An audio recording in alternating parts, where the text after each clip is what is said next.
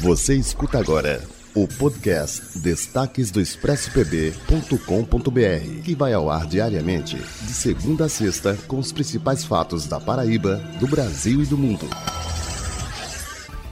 Olá, os destaques do Expresso dessa quarta-feira traz que, após a morte de um motoboy no retão de Manaíra, a CEMOB decidiu instalar radares de velocidade na avenida. O equipamento deve começar a funcionar nessa quinta-feira. Os surtos de gripe causados pelo vírus influência H3N2 se espalham pelo país e já atingem ao menos 10 estados. Em cinco, Rio de Janeiro, Espírito Santo, Bahia, Pernambuco e Paraná, foram registradas mortes pela doença.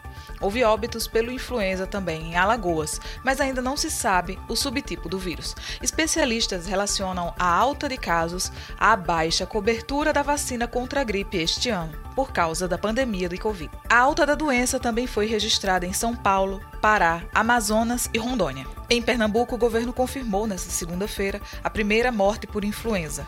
O óbito aconteceu no domingo e a vítima era moradora de Recife o estado já totaliza 43 casos da doença. O Ministério da Saúde oficializou a consulta pública que coletará manifestações da sociedade civil sobre a vacinação contra a Covid-19 em crianças com idade entre 5 e 11 anos. O período de consulta terá início nesta quinta, amanhã, e vai até o dia 2 de janeiro.